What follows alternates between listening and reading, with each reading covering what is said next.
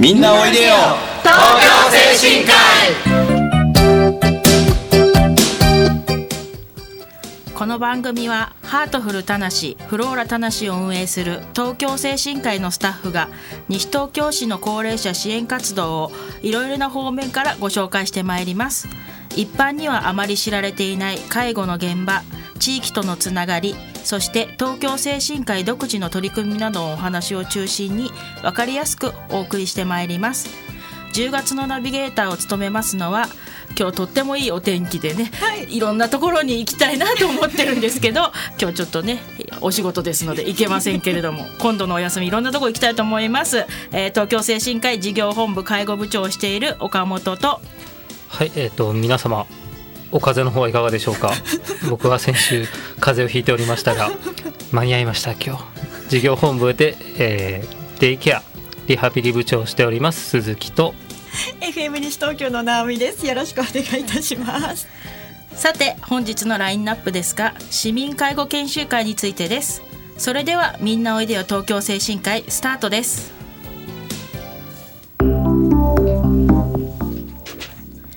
改めまして東京精神科医事業本部介護部長の岡本です。はい事業本部でケア統括部長の鈴木です。FM 西東京の直美です。さあ今日は、はい、市民介護研修会についてのお話ということなんですけれども、はい、これはどういったものになるんでしょうか、えーと、市民介護研修会というのは、えーと、私たち東京精神科医、えー、独自で、えー、今させていただいてるんですけれども市民の方に、えー、介護というものはどういうものなんだろうということを知っていただくことを目的とした研修会となっております。はい。いつぐらいからこういった取り組みは行われているんですか？確認したんですけども、大体10年くらい前から始めてるってことなんですが、ねきっかけはあの西東京市の方からあの各事業所の方で持ち回りでね市民の方に向けてその介護研修会みたいなのを行ってくれないかってところから始まったみたいですね。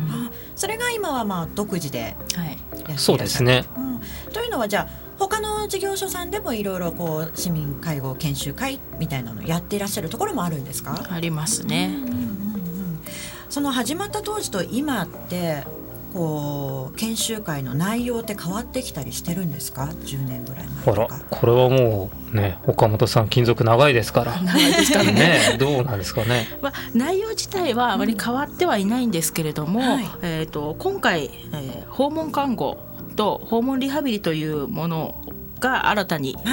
加わりまして、はいえーまあ、いろんなことを知っていただけるように、ちょっとあのプログラムの方も組ませていただきました。ね、あの何ヶ月か前かにこう訪問介護とか訪問リハビリね、はい、専門の方もゲストとしてお越しいただいてお話伺いましたもんね。はい、そうですね。もともと僕がここに勤めて今7年目なんですけども、はい、僕が入職した時はまだフローラと話でしかやってなかったと思うんですよね。そうですね。そこから、あの22年平成22年ぐらいですかね、はい、介護老人保健施設の方も関わっていくようになって、はい、でそこであの老人保健施設と特別養護老人ホームの2つのことが知れるようになって、うん、でリハビリとか看護とかってことに話が広がっていって今訪問看護と訪問リハビリのこともあのお伝えできるようになったっていう形になってますね。なるほどよりじゃあ在宅で今介護をしていらっしゃる方にとってもメリットが大きい内容になってきてるんですかね？あ訪問系はそうですよね、うん、特にリハビリなんていうのはあのもちろんここでお伝えする今回リハビリのことも少しお伝えはしていくんですが、はい、実際にこう施設に来ていただいてのリハビリっていうのは、うん、病院なんかでのイメージもあるかと思うんですけどもね平行棒の中歩いてみたりとかっていうのもあると思うんですが、はい、実際にご自分が住んでいる住居で行うリハビリっていうのはより生活動作というかね、はい、あの日常の動作に近いものが提供できますので、これはすごくいいんじゃないかなっていうふうに思いますね。なるほど岡本さん鈴木さんそれぞれがご自身でこの講座聞いてみたいなっていうのは入っていたりしますか？ね岡本さんあるね。そうですね。私はですね、うん、本当に介護が知らなくて施設の中をどういうものかっていうふうなものを知らない場合でしたら、はい、やっぱりあの後で、まあ、後半のところでプログラムをはお知らせするんですけれども、はい、2日目の相談家のところの枠がぜひ聞いてみたいなっていうのはありますね。全く知らない状態で役に立ちそう。はい、そうですね。鈴木さんはいかがですか？僕はあの最近ようやく世の中の方で、うん、あの知れ渡るようになってきたんですがこの初日の日に認知症についてっていう研修があるんですが、はいこの研修の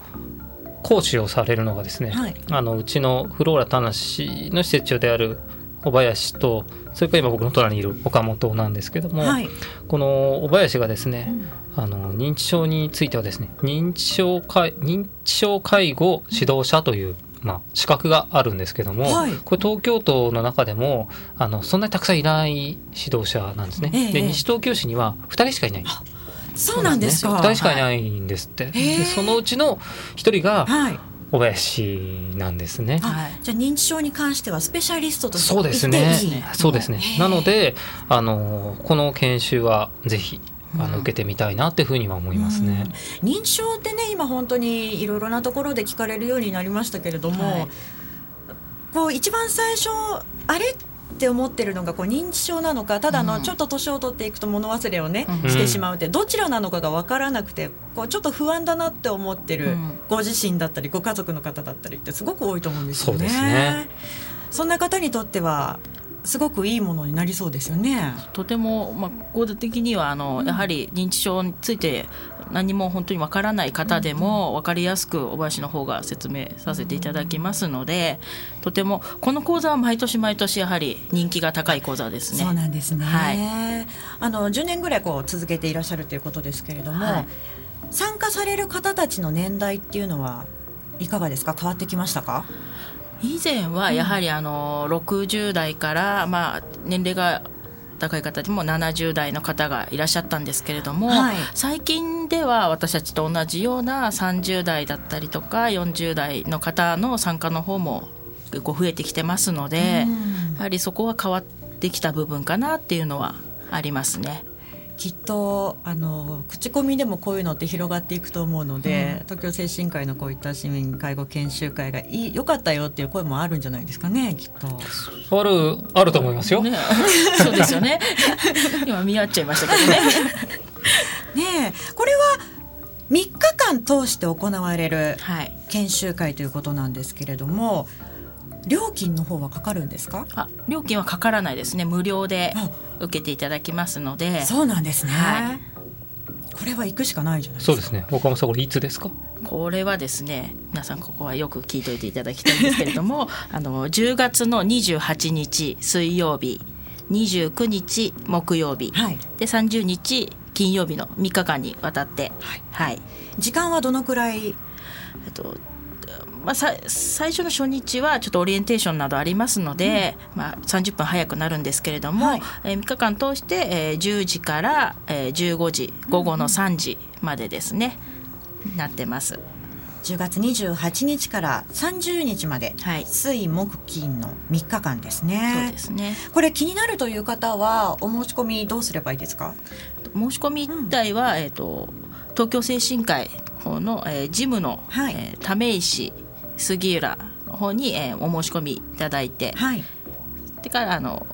その場でまた受け付けますので、はい、詳しくあのホームページなんかにもねい。ろいろ出ているということなので、はい、今この放送をお聞きの皆さんぜひホームページ見てみて、一緒にこの日程表が出てますので、はい、一緒にご覧になりながらねラジオ聞いていただきたいと思います。はい、ぜひ。ね締め切りも結構間もなくですねこれね。そうですね。10月20日になってますね火曜日、うんうん、はいなのでぜひあの後半もいろいろと詳しくこの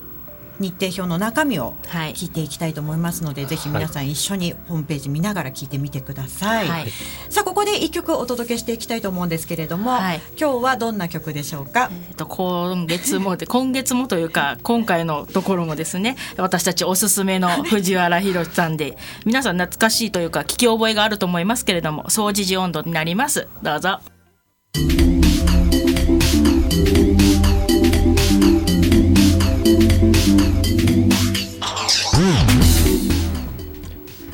んななおいでよ東京精神科医。この番組はハートフルたなしフローラたなしを運営する東京精神科医のスタッフが西東京市の高齢者支援活動を多角的にご紹介してまいります。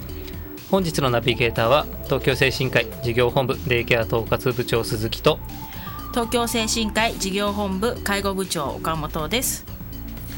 引き続き直美さんよろしくお願いします、お願いいたし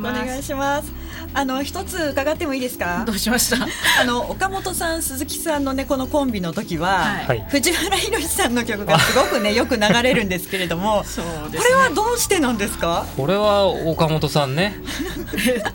なんでかと言いますと、はい。えっと、うちの祖母が、ええ。この間あの写真整理してたんですけれども、えっともともと藤原宏さんのファンクラブ入ってましてそうなんですか、はい、ファンクラブのカード出てきたんですけど、えそれであどういう歌を歌われるのかなって思って聞いたりとかしてると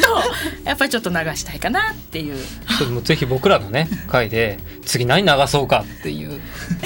ぜひねあとはねご本人にね直接お会いしたいんですけれどもね。そうですね。で今回は、あの昨日ですかね、はい。あの総持寺のね。田無神社か。例大祭なんかもあったりとかして、うん。はい。そのこの西東京市の地元のお祭りでおそらくこう流れたであろうこの曲を、うん。もう一回ちょっと振り返りでねそう。来年はまたぜひ確認していただきたいっていうところで。あこれかと。そうですね。藤原さんですよと。で岡本さん本当に地元のね出身ということでね。ですね。宏さんすごく喜んでらっしゃると思いますよ。ありがたいです。またねよろしくお願いします。そうです。そう。そしてもう一つ気になることがあったんですけれども、今回鈴木さん岡本さんのペアじゃない予定でしたよね。あよくあわかりました3か。ヶそうですね。月ごとですものね。早いんです1ヶ月、そうですよね、あなたたち2ヶ月後に来たなっていう。間違ってんじゃないかと。あの今回はですね、はい。本当はあの事業本部の相談課のマネージャーの釧路と、はい。介護のマネージャーの金子のあの順番だったんですけそうどもですよね。彼ら2人あの昨日がええ介護支援専門員ケアマネージャーの試験でして、あはい。の今回はちょっとこのラジオのね、はい。こといろいろこう考えるのが難しいかな？っていうところで僕らが勉強にはい。専念そさせてあげたと、はい昨日だったんですね。昨日。昨日ですね。だからあの来月来ますので、はい。あのいろいろ聞いてもらえればいいかなって思いますね。出来具合をね。手応えはあったんだと思いますよ。わ笑ってました。あ本当ですか？よかったよかった。これ結果は来月には分かってるものいや結果は12月なんですよね。もうちょっと先なんですね、うわードキドキしながらの数ヶ月間。尾形君はものすごい笑顔で去年確か合格しましたって言ってたと思いますんで。あ本当ですか？今年はあの二人がね、聞けますよ。うんね切符を待ちたい。ですね、はい、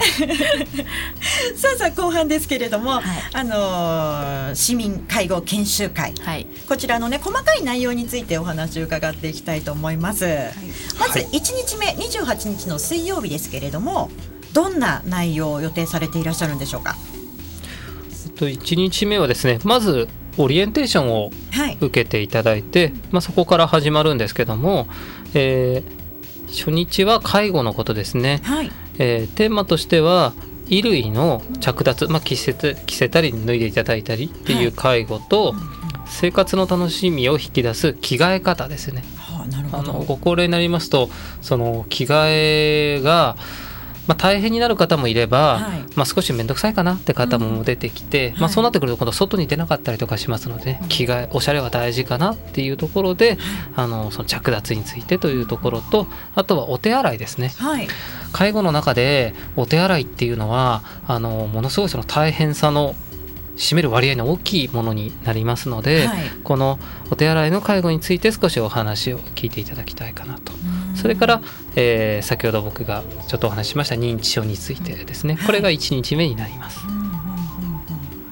どれもやっぱり気になりますね。そうですうね、ん、さあそして2日目、2日目はですね、はい。えーここ2日目の一番最初は「共に白髪になる前におい自宅を始めませんか?」というテーマで、はい。あのお話をさせていただくのですがここ今あの内容がちょっと秘密になっているところがございまして、はい。僕らにも知らされてないんですよね。何やるのかなって思うんですけども、なる前におい自宅なので予防的なことやるのかなとかいろんなこと想像はしてるんですけども、はい。これちょっと来ていただいてのお楽しみになりますね。それから、えー施設探検出発進行ですね。出発進行。これはあの相談課の、えー釧路とと内村というものがおるのですが、はい。この2名であのやらせていただくんですがこれはあの施設案内ですよね。中を見学できるそうですね。ですね。へー。ただあの東京精神科医はあの介護老人保健施設とはい。特別養護老人ホームの2つの施設が入ってますのでこれはあの西東京市内の中では他にないところなのでこれはあの一つ目玉になるかなっていうふうには思います。二つの違いも、あります近いも分かりますね。うんうんうん。なのでそこはすごくあ特別養護老人ホームってどうしてもその入るまでに時間もかかるし、はい。まあ、どういうところなのかっていうのがあるかと思うんですけどね、と介護老人保健施設ってもっとイメージつきにくいんですよね。そうですね。介護老人保健施設何？っていうところが、まずあの違いがまずわからないという方が多いと思います。うん。なのでそこなんかもあの知っていただくことができるかなと思いますのでこれはすごくいいかなって思います。はい、それからはい。最後が美味しくサポートできる食事の気配りですね。食事についてですね。はい。で食事も先ほどのお手洗いと同じぐらいあの大変な介護の一つになるんですけども、これ栄養士管理栄養士がハートフルタナシとフローラタナシと1名ずついるんですが、はい。栄養士の方でしっかりとその食事についてのお話をさせていただくのでこれもすごくいいかなというふうに思います。あの昨年になるんですかねこの番組の中で栄養管理士の方いらっしゃって、で実際に食べていただいているお食事のいくつかを持ってきていただいて、あはい。ありました、ね。あの、うん。一口事件ですよね。そう一口。パクッと行き過ぎて言葉がね。ありましたね。ありましたけれども、はい。あの時にいろいろこうなんていうんですか？こあのお肉をはい。ちょっとこうミキサーなのかな？わかんないんですけどそういうのでこう細かくしたものだったりとかっていろいろな種類のものを私も拝見させていただいたんですけれどもそういったもののいろいろなこう情報がわかるっていう感じなんですかね。そうですね。あの美味しくサポートできる食事美味しくっていうのはその方の状態によって、はい。あのそれぞれ異なってきますので、うん。まあ、普通のご飯食べられるのが一番いいわけですが、ええ。あの噛む力が弱ってきたり飲み込む力が衰えてきますと、あの普通の食事ってわけにはなかなかいかない。ですから、まあ、おかゆになってみたり、はい。おかずも少し刻んでみたり先ほどちょっとお話が出たようなあのミキサー状にしてみたりっていうのもあるわけなんですが、あのミキサー状のものになってもですねあのゴクって飲み込んでそのままご縁って言ってあの食道じゃない肺に食べ物が入ってしまうって方もいらっしゃるので、そういった方にはあのスルって入っていかないように少し食べ物にとろみをつけたりとかするんですが、はいそのとろみの硬さであったりとか種類であったりとかいろいろあるんですけどもその辺の話を聞いていただけるかなというふうには思います。これお家で介護なさってる方にもすごく役立つものですよね。そうそうですね食事大変だと思うんですね一回作ったものをまたミキサーにかけるっていうのはそうですよね。大変ですしあのあったかいものをミキサーにしますとすぐ冷めますのでね、はいあのどうやったら美味しく食べてもらえるのかっていうのはすごくあの大変じゃないかなというふうには思いますね。はい。さあそして3日目これが最終日になりますけれども、どんな内容でしょうか？まず3日目はですね、えー最初に家庭での嘔吐下痢の対応の仕方についてを訪問看護師じゃ看護師さんの方から、はい。あのお話をしていただけるという形になってます。でこれもあの具体的な内容が僕らね内緒なんですよね。あそうなんですね。なんで内緒なんでしょう？嫌われてるんですかね？教えてもらえなかった。みんな楽しみにしててくださいよっていう。そうですね。でもあの看護師さんから、はい。あの家庭での嘔吐下痢の対応の仕方についてのお話をいただけるのでそれがえっとただ単にねお風邪みたいな形で嘔吐されてるのか、はい。下痢になってしまってるのかっていうものと感染症にかかってそうなってしまったのかっていうことでは対応がまるで違うので、であの病院とか施設の方であのそういった症状が出た時にはあの各専門職がおりますのでね、はいできることってたくさんあるんですがこれを在宅でやらなきゃいけないってなるとすごく大変ですから、この辺を知っていただくっていうのはすごくうん重要ではないかなっていうふうに思います。そうですね。特にこういう時期なので感染症の時期ですとか寒くなってきますと、あのここから急に肺炎になっちゃったりとか、うん重症化しちゃうことありますので、はいこれすごくいいんじゃないかなって思います。なるほど。はい、で続いて、はい。えー在宅でのリハビリと環境設定というテーマを、えーリハビリのスタッフからしていただく研修会があります。はい。でこのリハビリもですねあの施設の中で行うリハビリ。これイメージつきやすいと思うんです。病院の中でテレビドラマとかでも病院の中でリハビリしてるシーンとかってあると思うんですが、はい、平行棒の中歩いてみたりとか、ありますね。なんかこう機械を動かしてみたりとかってあると思うんですがこれ施設でのリハビリもそういったイメージでおおむね大丈夫なんですけども、はい、じゃあ実際家でやるリハビリと環境設定って何なのって話になってくるわけですが、実際に階段を登ったり降りたりする行為僕ら何気なくやってますけどもこれ大変な労力ですよね。でね今玄関で階段を3段上がらないと玄関にたどり着かないっていう環境設定になってるご自宅、はい、これ階段登れなかったらもう家入れないってことなので。そうですね、はい、で階段環境設定なのでその階段に手すりも何もなかったら階段ただ登るしかないわけですが、はい、ここに手すりがあったら手すりつかまりながら登っていけるよとかっていうのが環境設定になるわけですが、はい、その辺のお話をですねこれしていただけると思いますのでこれあの僕らくらいな僕今35なんですけども、はい35の僕でもこれ一回知っておいて将来的な部分で役立てられるところがあるんじゃないかなっていうふうに思いますのでこれぜひ聞いていただきたいなって思いますね。将来お家をね作るときに老後のことも考えて作らないと住めなくなっちゃいますもんね、ね、今あんまり段差をつける家ってない。ですけども、でもやっぱり玄関は少しこう上がっていかなきゃいけないよってご自宅はすごく多いんですよね。で後からスロープって言って斜面にするご自宅ってたくさんあるんですけども、最初の作り方をあの注意しないとものすごい急斜面になっちゃって。そうですよね。とてもじゃないけど車椅子ここからは無理だなっていう感じになっちゃったりとかもするのではい、でただあの実際今ご自宅がそういう環境であったとしても、うん、いろんな福祉用具なんかもあるのでその辺の話をねあのもしあれでしたらあの質問なんかもしていただければお答えできるんじゃないかなというふうには思います。なるほど、はい、さあそしてもう一つ。もう一つがですね、はい、えーとご高齢者の身近な相談窓口と介護が必要になったらというテーマで、はい、えー、東京精神科の中にあの向こう大町地域包括支援センターという包括なんて呼ばれてるところが設置してあるんですが、はい、えー、その包括と居宅介護支援事業所、うん、ケアマネージャーさんがいるところですね、はい、の2が設置してありますのでこの2つの部署からあの介護が必要になった時、えー、身近な相談窓口という話をしていただく予定になっております。いざという時に知っておくと困らない窓口をいくつかそうですね、ね、一番最初にやっぱり相談を持ってきていただきたいのは地域包括支援センターになりますね。はい。その方のこういったいろいろな講師の方とかねこう3日間通してお会いする機会があると、顔を知ってどんな方なのかを知っておくだけでも今後役には立ちそうですよね。あそうですね。特にあの先ほど僕が言ったようなあの訪問看護とか訪問リハビリっていうのは人がお家に来ますので、はい、そうですよね、急に知らない人お家に入ってくるみたいのが ありますのでそうするとどうしても抵抗あるかと思うんですが、あの一回こう会って知ってる人だと、まあ、いろいろ聞きやすかったりもしますし、まああのその人の存在が確かなものですから まあ多少安心はできるかなっていうふうには思いますね。はい、本当にいろいろこういった介護施設とかって何年待ちっていうような状況のところも多いと思うんですけれどもそれでもやはり自分に合ったところをねそうですね。入れるように。いやそうですね。あの、うん、できればどこでもいいではなくてやっぱり選んでいただきたいなっていうのはありますね、うん、だからこそ、まあ、東京精神科医のこういった市民介護研修会もちろんですけれども、はい、いろんなところでこうやってらっしゃるのであればいろいろ見てもらってもいいかもしれないですよね。そうですね、うん、あのぜひ西東京市内にあるいろんな事業所実際にこう見学行ったりこういった研修会に出ていただいて知っていただくのが一番いいかなというふうに思います、はい。え今日は東京精神科医が10月28日水曜日から30日金曜日まで3日間かけて行います。市民介護研修会についてお話を伺ってまいりました。これ気になるという方はホームページもしくはえ10月1日の司法の方に少し情報が載っているということですので、はい、ぜひご覧になってみてください、はい、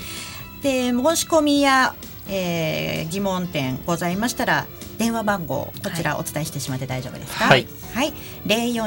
042-468-2311 042-468-2311番までお電話お願いいたします。はい、お待ちしております。これ3日間出ても無料ということですのでね。そうですね。そうですよ。はい。そしてこれ1日だけでもいいんですよね。はい。大丈夫です。うん、今気になる部分だけでも構わないということですので、ぜひお電話でお申し込みしてみてください。はい。はいこれ岡本さんも講師としてね、まあ、フォローという形になるのかもしれませんけれども、はい、認知症についてのところ。そうですね。ね。どうしました？何ですか？二人してちょっとプレッシャーをかけてるんですか？ちょっと見てみたいなと思ったりはしますけれども。ぜひ皆さんのご参加お待ちしてます。笑顔でお迎えします、はい、そうですね。鈴木さんは今回は講師としては入っていない入ってないんですよね、ね、どうしましたかね。やっぱね二人で笑顔でお迎えそうですね。お迎えは僕もしますので、はい、あの実際にスタッフの皆さんにお会いできる機会でもありますので、どうぞ皆さん参加してみてください、はい、さあそろそろお時間近づいてまいりました。はい。以上今回も盛りだくさんでお送りしましたが私たち東京精神科医の西東京市での活動を少しでもご理解いただければ嬉しいです。今夜7時からの再放送もお聞きくださいね。またこの番組は放送終了後インターネットのポストポッドキャストからも配信しています。各検索サイトから FM 西東京または東京精神科医で検索してみてください。えー、次回、来月の第2月曜日のこの時間もどうぞお楽しみに。ここまでのナビゲーターは東京精神科医事業本部デイケア統括部長鈴木と事業本部介護部長の岡本と FM 西東京の直美でしたそれでは次回もせーのみんなおいでよ東京精神科医